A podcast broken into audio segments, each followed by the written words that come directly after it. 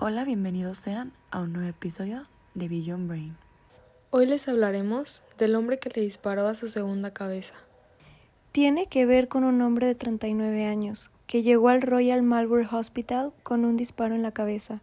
En principio se creyó que era un intento de suicidio, similar a otros, pero al escuchar el relato de este paciente se descubrió que el asunto iba más allá. Según se describe en el relato del caso, el hombre que le disparó a su segunda cabeza estaba alucinando desde hace tres semanas.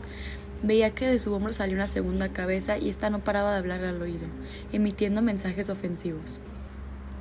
Para completar, este hombre también escuchaba a Jesucristo, hablando con el profeta Abraham, también a su oído, y señalándole que en verdad él tenía una segunda cabeza.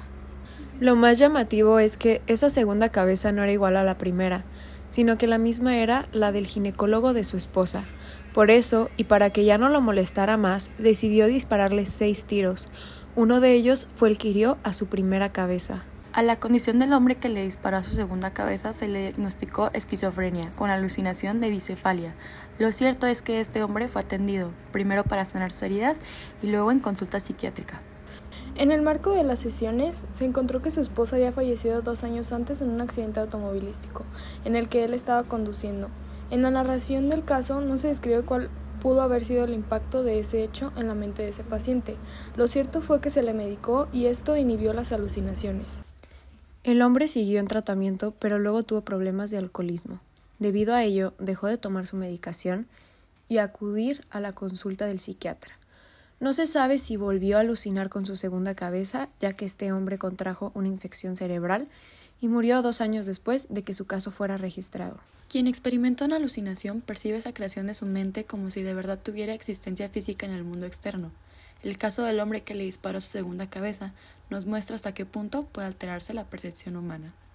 Casi todas las personas que pasan por esta experiencia sienten un malestar enorme, ya que por lo general esas creaciones de la mente son presencias altamente negativas y amenazantes.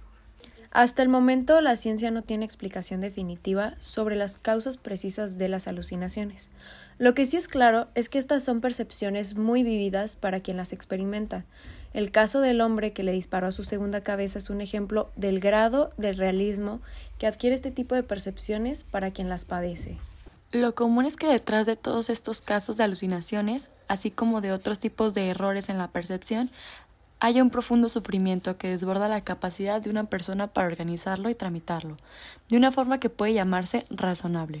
Probablemente eso era también lo que había detrás del caso del hombre que le disparó a su segunda cabeza. Los enfoques más convencionales abordan las alucinaciones como un engaño perceptivo. Esto quiere decir que se percibe la existencia de algo que no es real. Tal perspectiva es propia del positivismo, que establece una frontera radical entre lo real y lo no real. Lo real sería aquello que tiene existencia física en el mundo externo y lo no real aquello que no tiene tal existencia.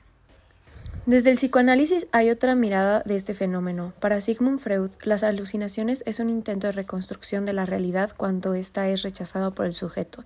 Lo que hay es una experiencia interna que resulta intolerable, por lo cual esa rechaza y se niega.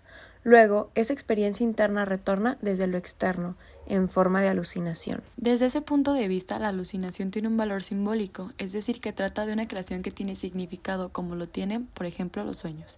Lo aparentemente absurdo de una alucinación o de un sueño se debe a que se trata de un contenido que está cifrado, como un jeroglífico. Lacan, por su parte, respecto a la alucinación, dice que lo que no ha surgido a la luz en lo simbólico aparece en lo real. Esto significa que la experiencia psíquica que no logra organizarse y tomar forma en la mente reaparece luego como un contenido real que viene desde fuera. Hasta aquí llegó el capítulo de hoy. Espero les haya gustado y nos vemos en el siguiente capítulo.